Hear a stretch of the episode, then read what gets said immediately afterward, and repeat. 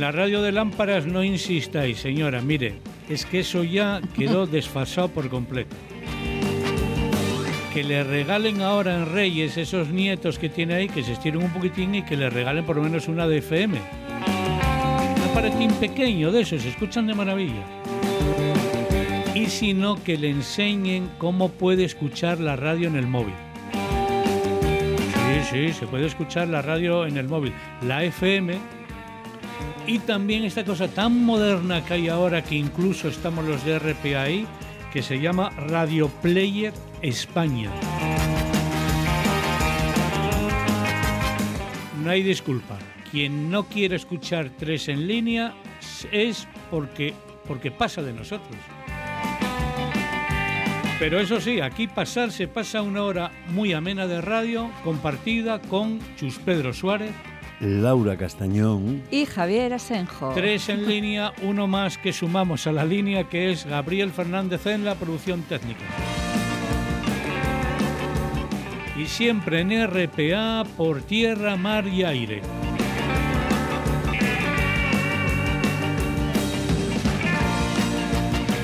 Es que es cierto, es que hay personas que me lo comentan. Oye, es que me dijo el otro día el chaval mío que tenéis un programa en la radio ahí, pero ¿por dónde habláis vosotros? Oye, te voy por a decir, la radio. Te voy a decir una cosa. El otro día me encuentro una señora de unos 75 años más o menos, mm, de origen alemán, pero que vive en Paraguay, que tiene familia en el entrego y me la encuentro en la calle, me saluda porque me conoce de verme en la tele y como cantante, tiene todos esos discos de Nubero, Chus Pedro. Ya son unos años, chus, de, de ser conocido, claro. El caso es que esta mujer me dice que escucha tres en línea ¡Hala! a la carta. Como debe ser, claro. A la carta, pero en, en En Paraguay. Qué guay. Eso sí que es guay. Fíjate. De verdad. Pues vamos a saludar. Yo en Paraguay no estuve, pero estuve en el país vecino, en Uruguay. Y yo en Paraguay tampoco Ya estuve. me gustaría. ¿No estuviste en Paraguay? No, Chus? pero sí estuve en Uruguay y en Argentina. Es Oye, que, es te que voy- Paraguay, con lo de que a Paraguay, guay, Vamos guay, a yo hablar no con la dirección de RPA. Yo creo que ya procede que salgamos al exterior. Yo estuve. Hay que hacer un Una programa, una gira con Yo, tres yo en estuve línea, en, es en un, en un pueblo además precioso que se llama Colonia Sacramento. Precioso. Precioso, es un pueblo. Pero en, Ur- en Montevideo, cerca de Montevideo. Sí, bueno, en sí, Uruguay. pero en Uruguay, sí, sí. Pero que un pueblo además lleno de salas de exposiciones y lleno de pintores y pintoras. Un programa, diríamos, en el que hacemos referencia, como ven, a la cultura, a la música, a las cosas que nos abordan en cada esquina y, como decía Chus Pedro, incluso nos da tiempo para hablar de poblaciones pequeñas pero con un toque cultural profundo. Porque también hemos hablado de Urueña, que está ahí, en Valladolid, no hay que ir muy lejos. Al lado, al lado, la ciudad del libro. Y también podemos hablar del entrego, como siempre. Hombre, les cebollas rellenes son el 30 de noviembre, el día de San Andrés. Bueno, que empieza el programa ya, ¿eh? Estuvimos bien ya de saludos, de recuerdos a la familia. Y a ver, claro, porque es que ya se nos va a pasar el cocido sin que Laura lea el contenido de su saludo habitual.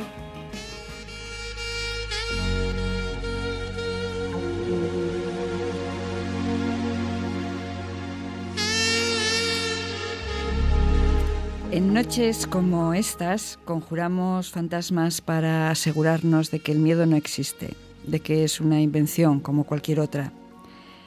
Para sobrevivir necesitamos el temor, el que nos salva de peligros tan ciertos como nuestra imaginación es capaz de crear. Dibujamos el miedo para salvarnos del horror, para que nuestros pasos no se acerquen al abismo, para que nuestra conducta se ajuste a lo previsible y los sustos sean solo eso, sustos. En noches como estas de noviembre fantasmagórico de cementerios y halloweenes, le enseñamos los dientes a la muerte y nos reímos para espantar el miedo, porque sabemos que la risa es el antídoto de cualquier temor. Reímos, cantamos y hablamos. Dispersamos las sombras que acechan de la única forma que sabemos, a tientas, con decisiones que creemos infalibles, porque en el fondo nada nos vacuna contra el horror que se oculta en una firma que decreta un desahucio, que ratifica un informe médico inapelable o que declara una guerra.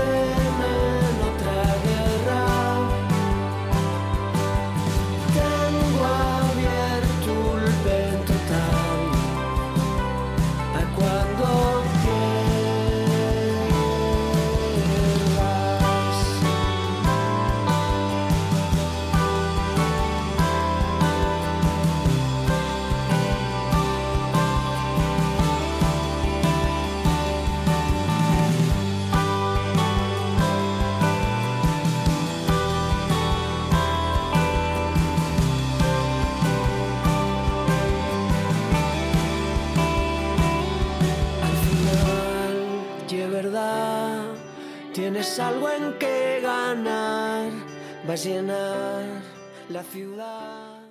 Hay que llamar un día a Alfredo González. Hay que charlar con él un día aquí en Tres en Línea. Sí, sí, es uno de los, de los cantautores, yo creo que con más sensibilidad a la hora de escribir y, es muy bueno. A mí, a mí, me gusta mucho y lo conozco desde sus inicios, le tengo un cariño especial porque desde aquel primer disco de La, la vida de alquiler, creo que se llamaba, eh, conozco sus canciones y, su, y, creo que es un chaval que teníamos que tener aquí un día. esta canción de Pentotal, esta que escuchábamos de Pentotal, es francamente buena. No, a mí este chaval me, me encanta desde que lo conocí, como persona y como, como músico y como creador y como intérprete eh, a la hora de cantar. Eh, de hecho, es que yo recuerdo que en el año 2008 este, este, se celebró en el entrego el Día de Asturias y el día 7 cantaba Víctor y Ana y el día 8 cantaba Nuberu en Allá va la despedida, aquella historia que nos montamos, ¿no? Total que eh, había otros escenarios en los que cantaba Pablo Moro, Alfredo González y otra serie de gente, y anteriormente a, nosotros, anteriormente el día 7, con el concierto de, de Ana y de Víctor, ¿no? Y paseando, yo iba por el parque hacia el escenario donde estaba Victoriana, eh, antes de empezar el concierto, encontréme con este rapaz, que yo ya lo conocía de sus andanzas musicales por ahí, pero no, no lo tenía muy, muy centrado. Aquel día sí es cierto que sí me paré a escuchar el concierto que estaba dando en aquel escenario, y cuando terminó de cantar yo iba paseando, encontréme con él otra vez. Y dime, oye, ¿cómo me gustaría hacer una versión mañana contigo ahí en, el Día de Asturias. Dije yo, ¿qué canción te gustaría cantar? Dice él, me encantaría cantar Dame Tira. Y él, con su piano, o con el piano que había en el escenario, hizo una versión espectacular, eh, intimista, totalmente diferente a como yo la canto, pero que me llegó al alma, me llegó al corazón y a toda la gente que estaba allí, que lo aplaudió hasta rabiar. Pues eso está muy bien. Alfredo González, como decimos, es un talento de la música asturiana que deberá pasar por aquí, incluso con su compañera del alma, con Silvia Secada, Quesada.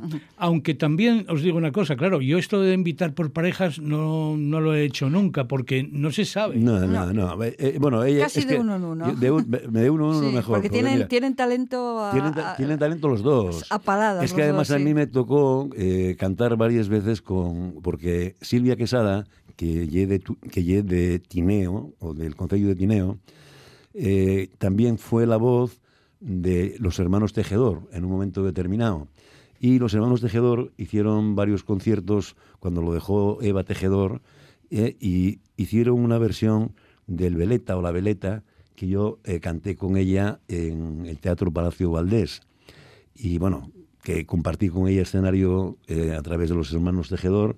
Y es una chavala que canta que los patarra, que tiene talento y que, y que además una persona, al igual que él, ¿eh? dos personas como muy humildes mm. y que no, no se dan importancia del valor de las cosas que hacen y lo bien que lo hacen. Bueno, pues mira, más mérito todavía, que sean sencillos, humildes, trabajadores, con talento. Ya sabes que la canción del Brano en Turón, de las que hemos presentado por aquí, que han pasado por este programa, es una de las que a mí me quedó ahí grabada esa canción de Silvia Quesada del Branu en Turón, que es una canción muy cercana, muy bien hecha y que, bueno, está entre los temas de Tres en línea.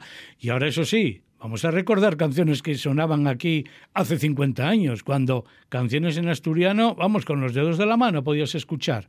Primero porque no se divulgaban, también porque no se grababan. Pero hace 50 años estaba en los superventas de España entre los discos y en las discotecas y en los guateques sonando todo el tiempo esta canción.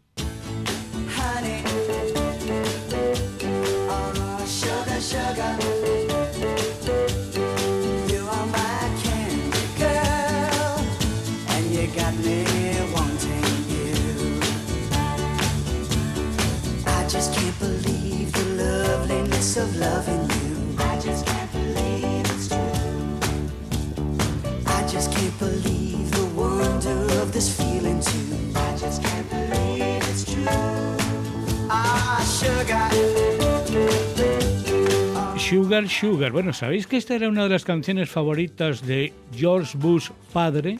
Era una de las canciones que a él le encantaba. Bueno, en Estados Unidos esta canción era lo más popular. Ponías la radio y a todas las horas sonaba por ahí el Sugar Sugar. Y aquí en España también. Y yo recuerdo que en los guateques, pues aquí, en ese que ya he mencionado, en La Hoja, en la calle Asturias, que por cierto, no había que ir con carne de la Hoja. Es decir, al guateque de La Hoja en la calle Asturias de Oviedo podía ir cualquiera. No pedían carné para esa actividad de bailar en los guateques. También había otro sitio que a mí me encantaba ir a un guateque en Mieres, no sé si os sonará, que era el Conventín. Eso estaba por el centro de Mieres y había un lugar allí que llamaban el Conventín, que íbamos en ocasiones y luego continuábamos también a la bombilla en Moreda. Esa era la ruta, pues en esta época en la que estamos hablando, cuando los Archis, claro, cuando los Archis en el 69 éramos unos chavalinos que, hombre, oficialmente no tenías la edad para entrar en los guateques, en las salas de fiestas. Bueno, los guateques sí, porque se supone que eran particulares, pero no podías andar por ahí y andábamos. Sí, yo acuerdo además, yo eh, con 14 años, eh, que yo era la edad que tenía, el tema de los guateques eh, pues incluso en el Colegio de los Monjes, en el Entrego, se hacían guateques.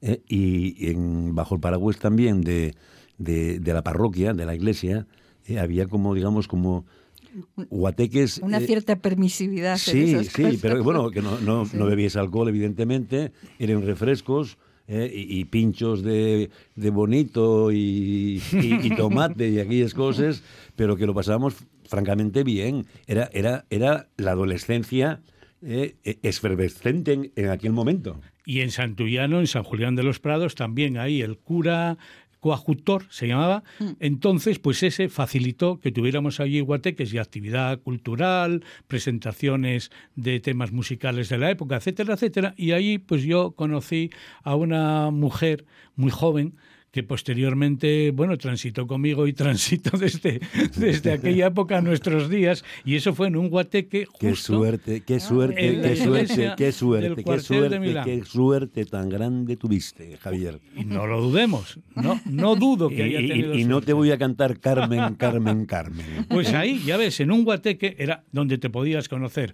No existían todas estas redes sociales ahora, donde quien está con ganas de tener una pareja una temporada corta o larga, asoma por ahí y cuenta pues, sus andanzas, las que le interesa y oculta las que no le interesa contar. Claro. Estamos en RPA, tres en línea, hablando de la vida y sus vueltas.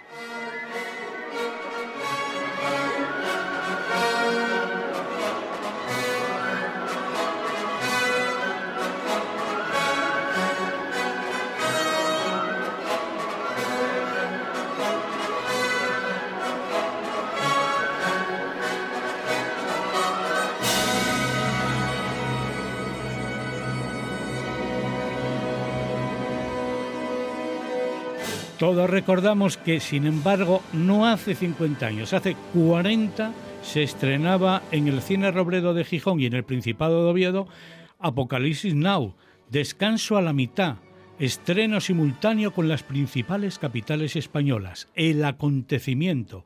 Y lo fue durante años, anda que no marcó mm. una época esta película bélica que tuvo además, yo creo, dos Oscars. Ganó el de a la mejor fotografía y al mejor sonido y luego obtuvo unas cuantas candidaturas, pero no, los actores no ganaron porque, cuidadito, que en Hollywood no les hacía mucha gracia el cine de Francis Ford Coppola y desde luego esta película a todos nos llamó la atención. Yo creo que fue tan impacto o más que Joker, o por ahí, Chus. Hombre, eh, yo todavía tengo imágenes eh, de esta película impactantes realmente impactantes. Pues luego vamos a hablar un poco más de esta película y de otras películas que tuvieron en los lugares bélicos, los escenarios bélicos, como protagonistas de sus historias. Pero desde luego. Os, estoy peinando yo unas canciones al respecto para dentro de un ratín. ¿Vinculadas con Apocalipsis Now? Sí es que, como digo, esta película fue un gran impacto, como decía por otra parte su publicidad. No, la publicidad decía el acontecimiento. 50 años del estreno en Asturias de Apocalipsis Now, que parece que fue ayer, pero no, chico, ya pasaron eso, desde el 79, 40, 40 años. Tengo yo un cierto lío hoy, con 40 años, con 50 años, con los temas de los archis. ¿Os dais cuenta lo que cambió la vida en 10 años? De aquella canción dulce, Sugar, Sugar, que era lo que se llamaba el chicle, el sonido chicle. El sonido chicle, música eh. chicle. El sonido de música chicle, pasamos a la cabalgata de las Valquirias, ahí arremetiendo contra los vietnamitas, contra el Vietcong, los americanos que, que estaban por allí, que no sabían bien a qué, porque viendo esas escenas que situaba muy bien Coppola, pues allí llegaban los hombres y no sabían a qué iban allí. Decían, bueno, ¿qué pintamos aquí? ¿Qué hacemos nosotros en Vietnam? Aquí? Soy de Arkansas. Claro, efectivamente, eso ya fue el mayor impacto y luego ya sabemos que el cine y la música fueron muy críticos con la presencia de Estados Unidos en Vietnam y terminó agotándose, como se nos ha agotado este fragmento de la cabalgata de las Valquirias, que por cierto yo ahí me aficioné todavía mucho más a, a Wagner y la ópera El Anillo es para mí una de las grandes cumbres de la creación operística de la historia. Llega Radio Player España, el sitio de todas las radios. Para que escuches tus emisoras favoritas con la mejor calidad de audio. Escúchanos en cualquier lugar. En directo o bajo demanda. Siempre que quieras. Cuando tú quieras. Siempre contigo. Descárgate la aplicación para iOS o Android o entra en radioplayerespaña.es. Radio Player España, todas las radios. Esta semana se presentaba un libro muy interesante, Memorias de un gastrónomo incompetente. Bueno, eso no es del todo cierto. Edición Estrella es quien publica este libro que firma José Manuel Vilabella Guardiola, con el que hablamos ya Vilabella, con tanta competencia que hay en gastronomía ahora, diríamos que lo más sabio sería, como haces tú con tanta frecuencia, declararse incompetente y así que arreglen los competentes, los prepotentes, los que no paran de llenar horas sobre la gastronomía, que arreglen ellos eh, toda esta gastronomía que se nos viene encima, ¿no? Bueno, la gastronomía, como todo, eh, está ahora pasando eh, buenos momentos y a la vez malos, porque la la, cocina de vanguardia llegó a su a, a, explotar ya y entonces hemos vuelto a las raíces, hemos vuelto a, la, a la cocina clásica, a la cocina popular, que es a mí la que más me gusta, ¿no? Pero una cosa, con Arzac no habíamos tocado ya el techo de lo que era la vanguardia, porque ahora diríamos que ya por encima de Arzac ha aparecido, pues diríamos, el circo del sol de la gastronomía. No, no, eh, Arzac es un eh, eh, es muy poco en la gastronomía. ¿eh? Arzac hace, bueno, no quiero no quiero que se quede porque no. a ver si la liamos. Es una, de mis bestias, de mis bestias con, la que más me meto, ¿no? Y entonces no quiero que darle motivos para que se quede. Pero vamos, eh, pasemos, hagamos un, un, un, silencio en torno a. Eh, si hay un genio en la gastronomía española, ese fue Ferran Adrià, que realmente fue el que puso a la gastronomía española en el mundo. Ese es muy serio, ese tiene mucho talento. Y, detrás de él vinieron todos los epígonos, que son pues eh, imitadores y, y discípulos y demás, ¿no? ¿Y a la gastronomía le hace daño o le hace una buena digestión el que existan programas como Masterchef? Bueno, yo creo que a la cocina española y al turismo le viene bien todo eso, ¿no? O sea, que, venga la gente, eh, que venga, o sea, y entonces nosotros en cocina ahora somos una potencia. Somos una potencia porque eh, Ferran Adrià nos liberó de, esa dictadura tremenda de la cocina francesa. Entonces, digamos, el, el, sucesor de, de, de Bocuse tendría que ser un francés, pero fue un español. Eso desplazó el centro, nos liberó del, del déspota, que es el francés, aunque sigue siendo eh, eh, Francia manda mucho, porque claro, en cada valle y en cada pueblo oh, hay una gran cocina. No se puede comparar a, la nuestra porque nosotros no tenemos la cocina burguesa que ellos, han tenido, pero, pero digamos ahora estamos, estamos en un momento de gloria eh, y hay que aprovecharlo. sin embargo, a pesar de las de las de la torpeza que tiene, por ejemplo, la Academia de Gastronomía, que es un desastre. Por ejemplo, Rafael Alzón, pues es un señor que es un asunto incompetente y que, y, que el rey eh, concedió a un chiringuito que tenía este señor la que te ofrecía de Real Academia, el rey emérito, tenía que estar muy borracho para, para hacer eso, ¿no? Pero en fin, allá él. Ya se sabe que los borbones no dan mucho de sí, ¿no? Alguien tan, alguien tan enamorado de la, con tantos conocimientos sobre gastronomía y tan enamorado de, las materias primas y de las combinaciones para, para convertirlas en, platos, ¿qué aberración culinaria se ha encontrado últimamente?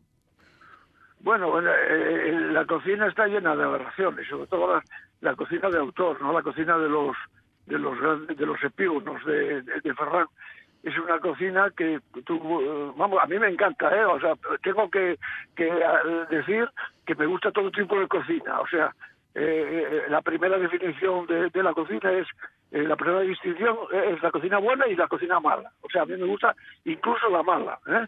porque soy no soy un gourmet, soy un gourmand, soy un comilón, soy un señor que, que, se le nota en la barriga lo mucho que come y lo mucho que ha disfrutado comiendo y lo mucho que voy a seguir disfrutando comiendo, porque a pesar de tener 82 años, tengo una analítica cojonuda, ¿eh? es una cosa sorprendente, o sea, ¿eh? Pero bueno, eh, bueno, eso lo borro, lo borro. Pero Vilabella, eso, eso es saber comer bien. Y por otra parte, digamos que hubo un tiempo en el que además Vilabella era alto ejecutivo aquí en Asturias de una empresa informática, cuando la informática estaba en, el, en pañales, es decir, diríamos que la cristianización no la trajo aquí Vilabella, no trajo aquí las capillas, pero sí trajo los equipos informáticos con NCR eh, eh, debajo del brazo. Y en esa época se llenaba mucho la, restauración asturiana con comidas de empresa. Ahora, ¿cómo pueden sobrevivir tantos restaurantes con estrellas Michelin si ahora incluso en las empresas predican que hay que comer el menú del día? Bueno, pues eso es el gran, misterio, ¿no? La crisis trajo una cosa que los franceses tenían hace, hace 40 años o 50 años, es el menú del día, ¿no? Eh, eh, eh, el menú del día vino para quedarse y en Asturias se puede tomar, tenemos la suerte inmensa de que en un menú de 10 euros cabe el poto asturiano y cabe una fabada muy muy decentita, o sea que, nosotros estamos en el, el, mejor momento para vender nuestra cocina asturiana, ¿no? Es, solamente es así. Y, y, además ahora todos los, digamos, los, los estetas de la cocina asturiana eh, combaten al, el, cachopo. El cachopo yo lo vine a hacer porque mi padre estuvo aquí condenado era masón, estuvo condenado a seis eh, años y, un día de reclusión. Yo vine a hacer al, cachopo cuando nació, ¿eh? y, y, ahora lo veo en su resurrección, y me parece un éxito tremendo. La gente viene a, Asturias y piden más cachopos que fabadas y potes, y eso me parece muy bien, coño. O sea, aquí hay que traer a la gente como sea, y si vienen a comer, muchísimo mejor. Qué gran verdad, Villavella, porque hay grupos de rock que lo confiesan en sus entrevistas, que dicen, estamos deseando ir de gira a Asturias para comer cachopo. Esto uno de los grupos modernos, Izal o, o, eh, eh, Lesbian, eh, Love of Lesbian. Love of Lesbian, todos estos grupos de jóvenes tan tan progresistas musicalmente, luego eh, están encantados en Asturias por la gastronomía y especialmente lo del cachopo, como acabas de indicar. Bueno, porque vamos ahora a hablar más del cachopo si todos están encantados con el cachopo? A mí, desde luego, no me suena que cuando vas a Andalucía alguien eh, se enfade porque pidas gazpacho o salmorejo, para nada. Claro, claro, no, pero si digamos una cosa, la, mira, yo después de, haber comido mucho, he comido mucho, muchísimo, porque además he comido lo que no coma, lo, que no come nadie, el, periodista gastronómico, el escritor gastronómico, como quieras llamarle, el observador gastronómico, muchas veces acude a concursos como, como jurado y tal, y entonces ahí comes una cocina insólita, una cocina que no es comercial, que no sé, que, que, que, que, que muy poca gente tiene acceso a ella, ¿no? Entonces, después de haber comido mucho, yo me refugio en la, en la cocina popular. Me interesa mucho más la, lo que se comen los chigres que lo que se come eh, eh, en las estrellas Michelin, muchísimo más, ¿eh? porque tú con una estrella Michelin al día siguiente no te acuerdas de lo que comiste, no te acuerdas de nada. Has comido muy bien, efectivamente, pero pero no te acuerdas de nada, no tienes memoria, no han dejado ni, no van a dejar ninguna memoria de su paso ninguna, ¿eh? mientras que en la cocina clásica o eh, y en la cocina popular, sobre todo, repito, en la cocina popular, eh, la, la, huella es, el pueblo está ahí, o sea, mm, digamos, es lo que come la gente, es lo que come el pueblo, es lo que come, fin, y, hay, hay dos cosas que hace el pueblo, es el recetario y el lenguaje. O sea, hablamos como hablamos porque existen los, los, verbos irregulares porque el pueblo dice que, se habla así. Existe la, la, el recetario clásico y, popular porque el pueblo quiere comer eso. ¿no?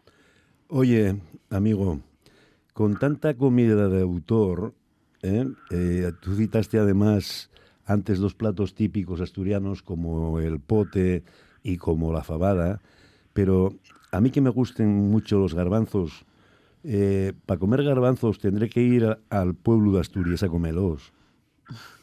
al ritmo que va. No, no, hombre, no. En, Asturias se come. Siempre fuimos eh, eh, devoradores de, garbanzos, pero devoradores, de, digamos, eh, subrepticios, ¿no? O sea, siempre se comió garbanzo en Asturias y el garbanzo está presente pero pero no hay que salir fuera lo tenemos aquí en muchos sitios en muchos menús del día y tal. Hay que hay que hay que hay que tomar el menú del día que hay unos menús estupendos que ya te digo por 10 euros cabe todo en, esos menús. Tenemos la suerte inmensa de que para para para eh, eh, eh, para conocer nuestra gastronomía no hace falta gastarse dinero. Si se quiere gastar dinero mejor no porque el turismo gastronómico es el más eh, primero el más caro del mundo, ¿no? O sea, un señor que venga aquí a, y que vaya a, nuestras estrellas Michelin, pues bueno, pues puede comer muy bien por un precio módico porque no son caras y además puede conocer después nuestra cocina clásica y nuestra cocina popular. O sea, eh, eh, Asturias está en, en este momento, es, tenemos el clima mejor de España, el mejor porque eh, por ahí adelante o te mueres de calor o te mueres de frío.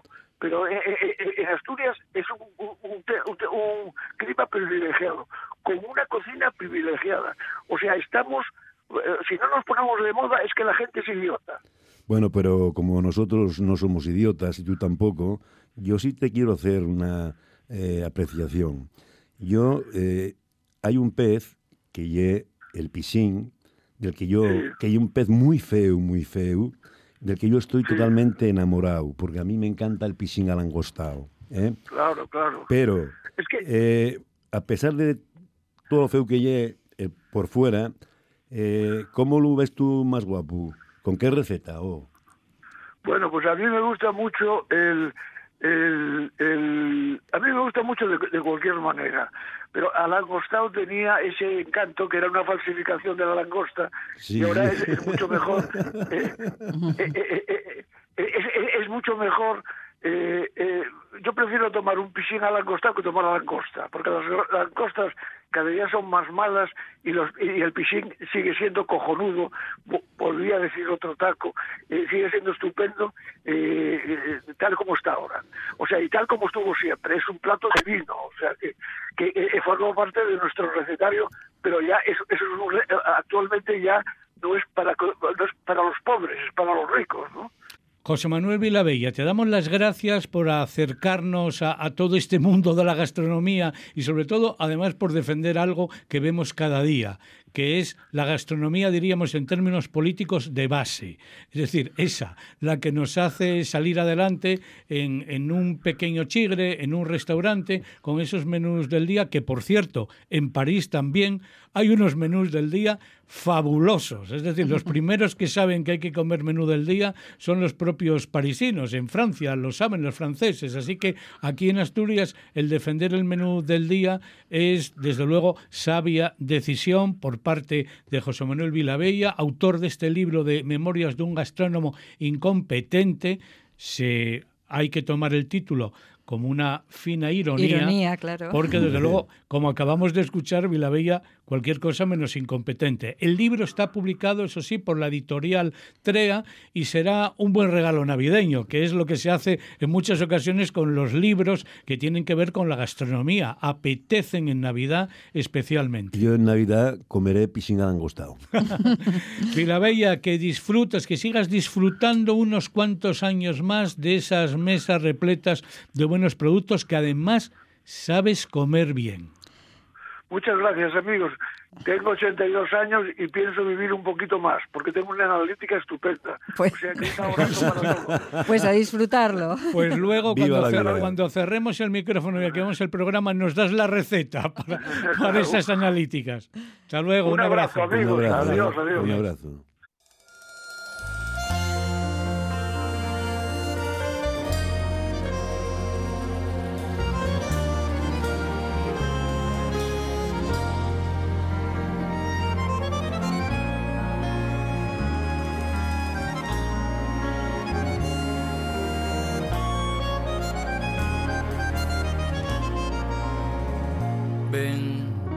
Te invito corazón a que te impines junto a mí en esta torre de marfil que estoy tejiendo para ti. Es una torre de ilusión donde la aurora encuentre el sol. Cada mañana entre el encaje del marfil. Desprende la tierra, corazón, sale a la luz y al viento deja tus agonías, corazón, vente conmigo a lo alto de la alegría. Tú verás, tan solamente llega la padina del tiempo, corazón, para adorar la talla del marfil.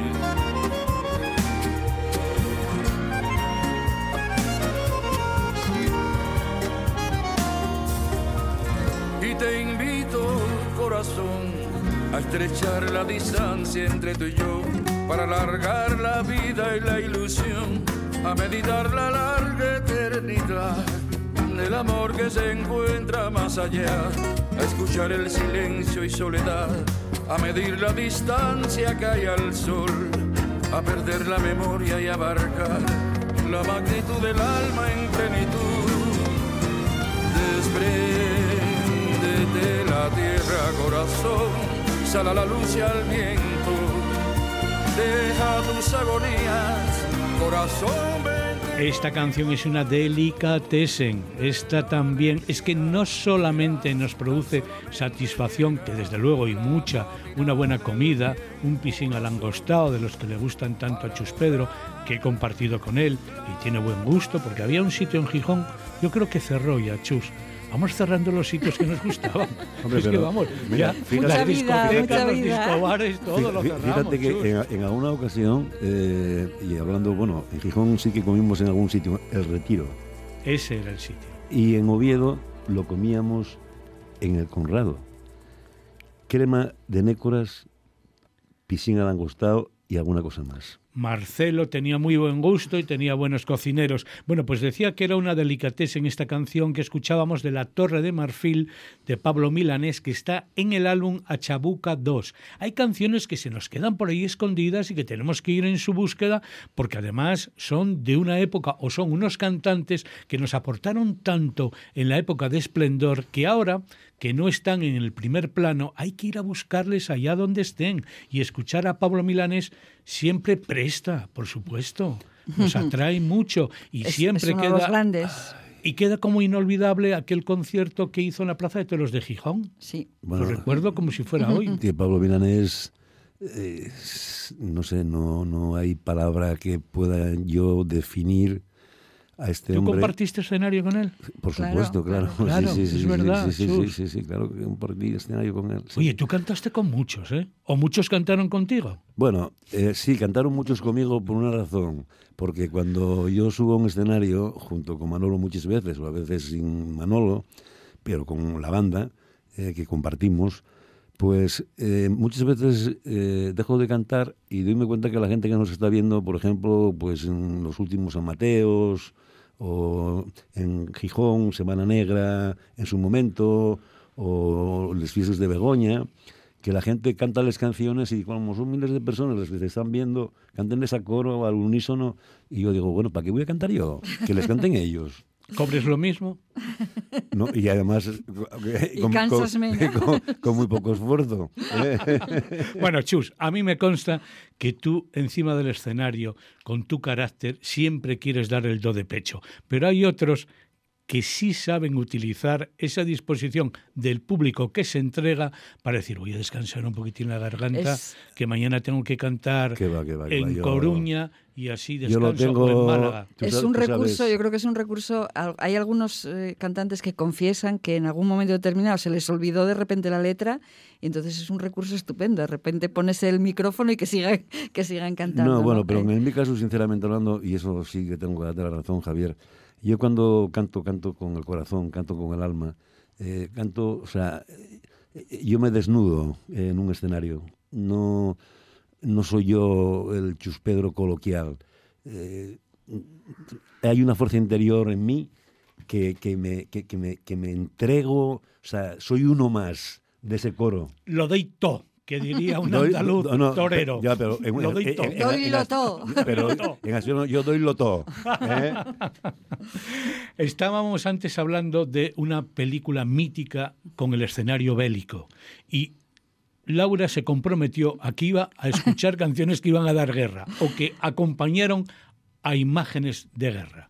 Eh, Sí, algunas, algunas forman parte de bandas sonoras de películas bélicas que todos conocemos y otras tienen que ver con, con, eh, la época de esas películas y en cualquier caso son grandes, grandes canciones todas ellas. Empiezo, tengo un puñadín, mm, he elegido mucho porque, porque hay muchas de las, que, de las que tirar. Empiezo con una canción de los Doors que tiene que ver con la, con la película de la que estábamos hablando, con el Apocalipsis.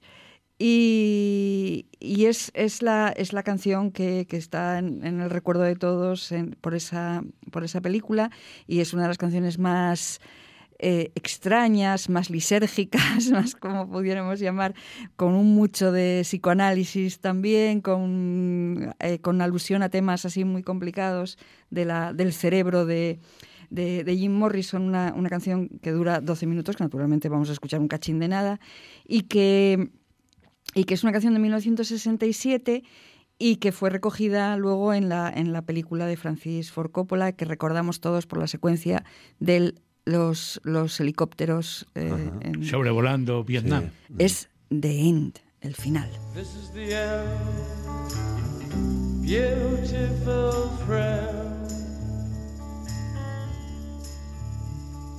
This is the end, my only friend.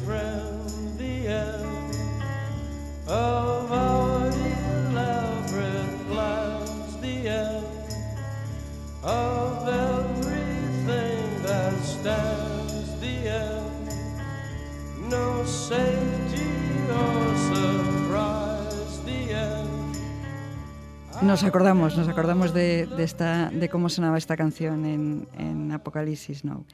Eh, un- mira, ¿os acordáis de Shocking Blue con Marisa, Ma- eh, Mariska Beres, que, la- que era la, la- la vocalista? Bueno, tenían una canción que se llama Semi a Postcard, o sea, mándame una, una, una postal, que aunque no forma parte de un. De, que yo recuerde de ninguna de ninguna película, es una canción que tuvo mucha importancia relacionada con el conflicto bélico de- de la época de Vietnam, porque es una, bueno, pues sabéis que las cartas en aquel momento eran el único, el único medio para confirmar la existencia de, de los combatientes. Y es, forma par- parte también de ese rock psicodélico del que, del que hablábamos antes. Y es una, una, una canción en la que se pide insistentemente y, y tristemente una, una carta que, que nunca, que nunca llega. Es una canción del año 68 y suena así. Before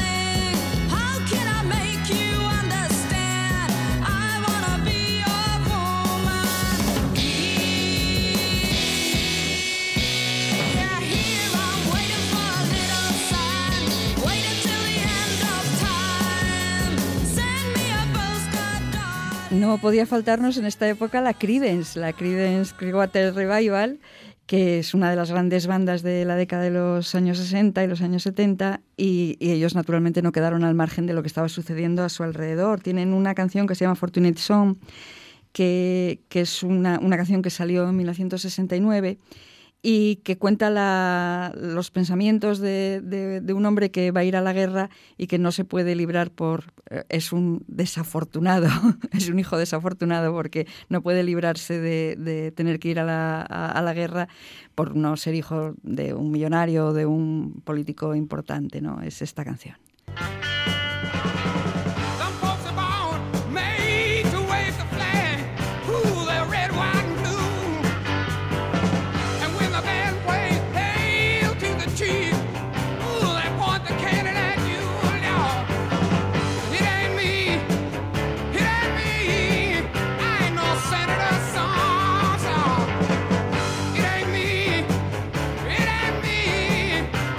La- La recordáis que estaba en la banda sonora también de, de la... De la- Apocalipsis de Now, sí, sí, Now, sí. sí. era- La Creedence eran muy fuertes. Bueno, la canción eso, El hijo de la fortuna, ¿no? Sí, sí, sí, sí.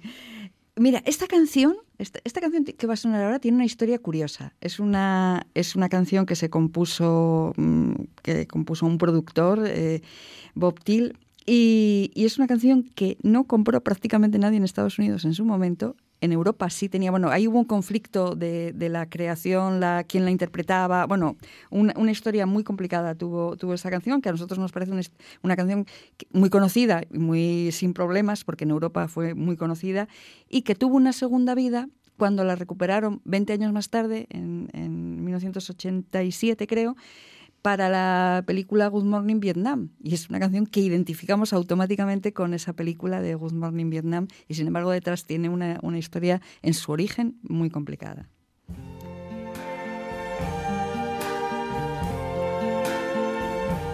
I see trees of green, red roses too. I see them bloom for me and you. And I think to myself, what a wonderful world.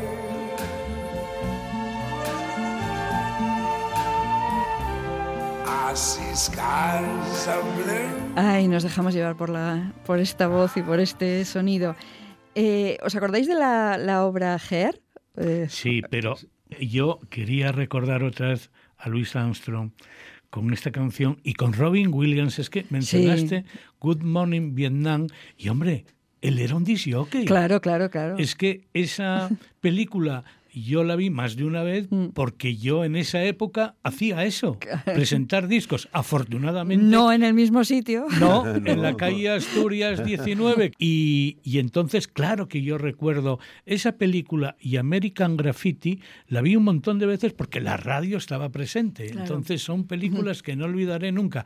Perdóname, que ahora saltábamos a un musical. Eh, apareció, se estrenó en, en el 67 y su primer ciclo se cerró en el 72. Luego, bueno, hubo posteriores, ¿no? Del 67 al 72 fue la primera época de, de este, de este musical. Y con este musical sucedió que había un grupo que os acordaréis perfectamente de él, que era La Quinta Dimensión, que, que iban a sacar un disco y, y habían visto la, la obra en el 68 y, y dijeron que querían una canción de ese musical. Entonces, bueno, hubo ahí una serie de conflictos con la casa discográfica, con no sé qué, el disco ya estaba hecho, pero se empeñaron y la grabaron, terminaron por grabar justamente esto que suena ahora.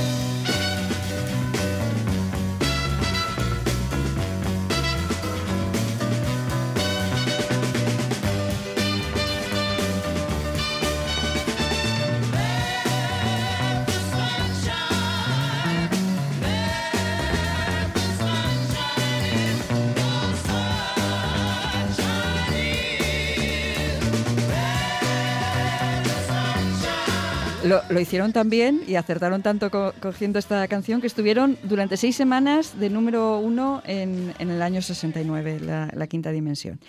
Y nos Es que su- surgió con más fuerza la versión que el que- original que del el original, musical. efectivamente, sí.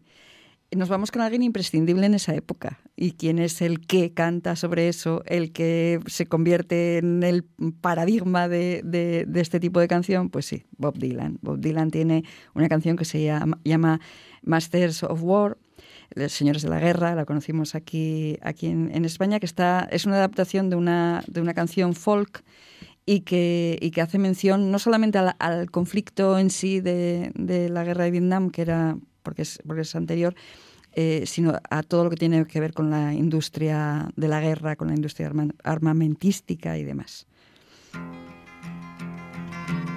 Come, you masters of war. You that build the big guns. You that build the death planes.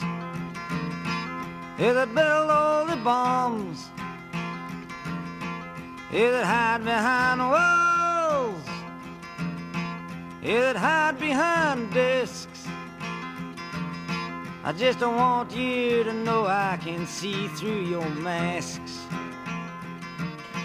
Y para terminar este repaso brevísimo y de, de muy poquitas de las muchas que hay, eh, nos vamos también a un clásico que es Pete Seeger. Hay una, una canción que, que se convirtió en un himno, eh, un himno contra la guerra, aunque estaba compuesto anterior a, anterior a, la propia guerra de Vietnam, pero se, se convirtió. Eh, eh, estaba, eh, Seeger estaba leyendo un, libro de Mikhail Solokhov que se llama Don Apacible, y, y- y habla de, de los cosacos en el siglo XIX. Y, y en esa novela, eh, Pete Seeger cuenta que, que eh, describen a los soldados cosacos galopando para unirse a los al ejército del zar y, y cantan eh, según van avanzando. ¿no? Y, y- y- y citan, en esa novela se cita tres líneas de, de una canción que, bueno, la traducción sería ¿Dónde están las flores? Las chicas las arrancaban. ¿Dónde están las chicas? Todas están casadas. ¿Dónde están los hombres? Están todos en el ejército. Cita esa canción, él nunca llegó a buscar esa canción, pero esas tres líneas de, la canción se le quedaron ahí y a partir de ellas, sin conocer la canción original, más que por la referencia de, la novela de Mikhail Solokhov, compuso esta canción que se cantó muchísimo.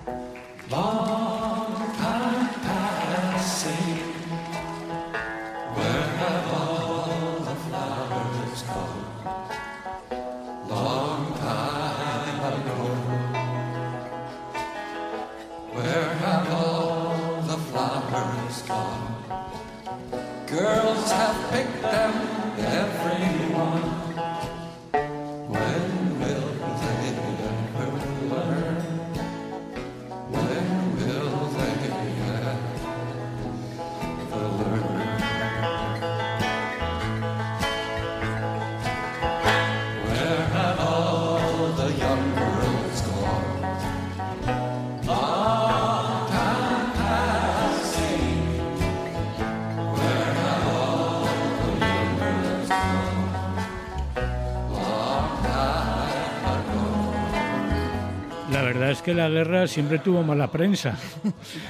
mala prensa, digo, a efectos de las canciones, aunque ha habido muchas canciones vinculadas a esa época, están ahí para reivindicar, por Claro. ejemplo, la paz, Claro. curiosamente. Sí, sí, sí. la- las, can- las canciones claro. de época de guerra son para son- reivindicar la paz. Sin más. Sí. Y desde luego te imaginas el mall de, de Washington, allí desde donde está la estatua de, de Lincoln mirando aquel largo estanque que hay allí. Y recuerdas, bueno, aparte de la escena de Forrest Gump, por cierto, pero recuerdas, claro, toda esa época y lo que sí te impacta mucho, fíjate, ya lo hemos hablado más de una vez, Chus Pedro también, es el cementerio de Arlington Mm. y es en el mall todos esos nombres de los que murieron en Vietnam.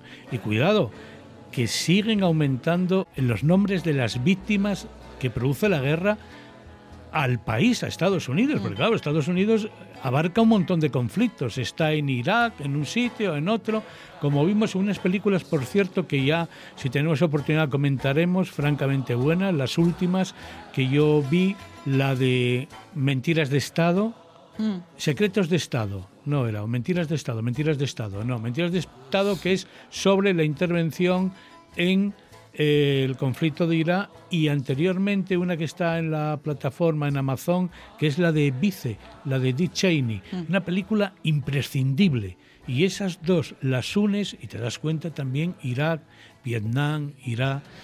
Uf, la guerra que nos agobia cuando, cuando vemos esas imágenes y cuando recordamos ese tiempo. Ya no digamos nada, los que fallecieron y los familiares de cualquier bando. Eso, eso es siempre un drama social, es un fallo de, de sociedad el que tenemos con, con las guerras. Recordábamos Apocalipsis Now, que sucedía esa película, como decíamos, hace 40 años se estrenó.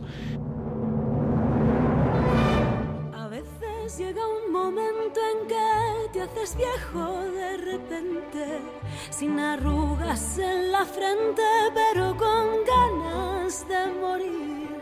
Paseando por las calles, todo tiene igual color. Siento que algo he hecho en falta, no sé si será el amor. Despierto por las noches entre una gran confusión. Esta gran melancolía está acabando conmigo. Siento que me vuelvo loco y me sumerjo en el alcohol. Las estrellas por la noche han perdido su esplendor.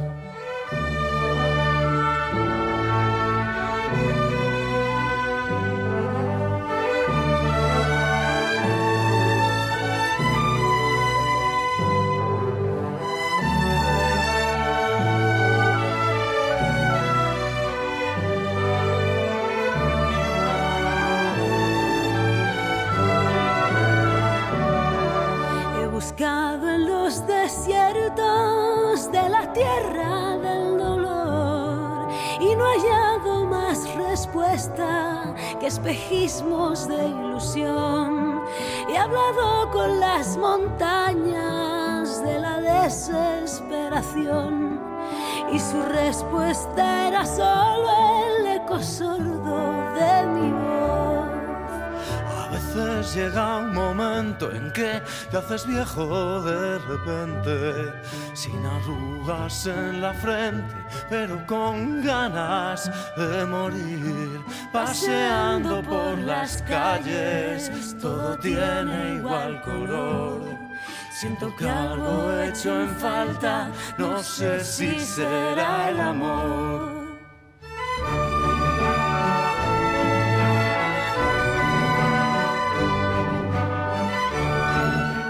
La senda del tiempo. Oye, qué bien han hecho esta canción. Recuerdo en el álbum 30 aniversario, solo recuerdo lo bueno, de lo malo nada. Así se titula el álbum de Celtas Cortos, con muchos invitados e invitadas. Por ejemplo, Rosalén, que canta ahí con Celtas Cortos, La senda del tiempo, con ese buen acompañamiento sinfónico que le da un realce a una Sí. canción que siempre ha sido bonita. Sí, sí, es una de las canciones de nuestra memoria sentimental. La senda del tiempo, el tiempo que pasó, pues hace 40 años, por ejemplo, hablábamos de esto. Continúa ocupada la Embajada de Estados Unidos en Teherán. Khomeini sigue insistiendo en la extradición del Shah. Una misión norteamericana llegará a Irán para liberar la negociación de los rehenes. Carter declara el estado de emergencia nacional a consecuencia de la crisis con Irán. Posible salida del Shah de Estados Unidos camino de México. Y en México se preparaban para recibirle.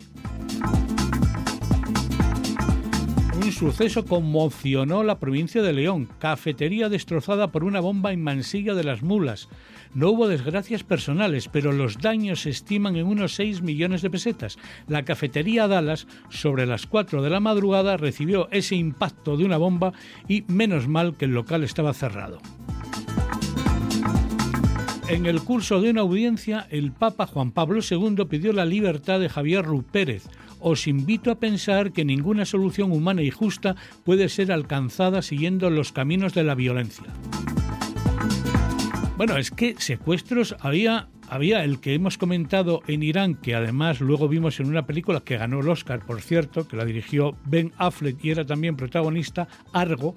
Argo tendrá, calculo, cuatro años, cinco, no sé, por ahí, No o algo porque a mí, más. a mí me pasa el tiempo muy deprisa y yo no me atrevo a decir ya nada de, de los años. Pues Argo fue una película que recreó muy bien ese, ese conflicto que hubo muy importante entre Estados Unidos e Irán.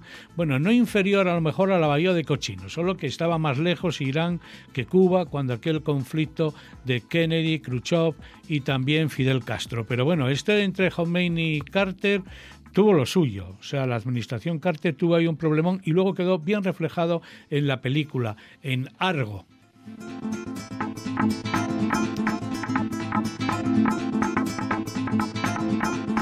De 2012. Nos apunta Gabriel desde la producción técnica que en 2012 fue cuando vimos la película de Argo que recreaba eh, muy bien esa película con mucho suspenso, porque claro, hubo mucha gente que no había conocido lo que la prensa había contado en aquel tiempo, como digo, hace 40 años, del asalto a la embajada de Estados Unidos en Teherán. Bueno, y había una película también en el año 1979 que estaba en la cartelera, que no fue de las que ganó Oscars, pero que me ganó a mí como espectador, que era, sí, Convoy, una película de Peckinpah y que tenía como protagonistas a Chris Christopherson y Alice McGraw, la actriz de Love Ah, Story. de Love Story, sí, sí, no hizo sí. muchas películas, pero esta fue una de ellas. ¿Y por qué me gustaba a mí la película? Bueno, primero, porque las películas con camiones por la carretera me encantan. Estas de, de picándose unos contra otros, los camioneros. ¿Tú estás, estás seguro de que, de que Loquillo no pensaba en ti con la canción de para ser- Yo para ser feliz quiero un camión, ¿no? Bueno, Estás- yo Se confirma que era pensando en ti esa canción. Si no en mí, en una descendiente. Bueno, pues este es un instante de la banda sonora.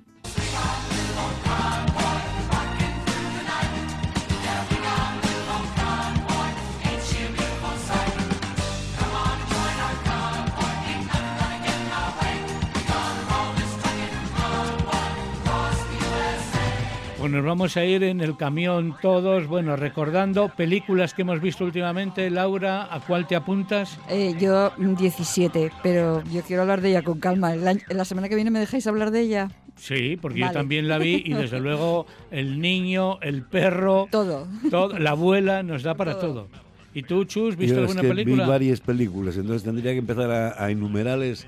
Entonces prefiero, eh, pido prórroga hasta la próxima semana y entonces hablamos de un poco más de cine. Sí, y además hablaremos también del método Kominsky, que nos ha encantado en su segunda Sí. parte, Laura. Exacto, me encanta, soy fan.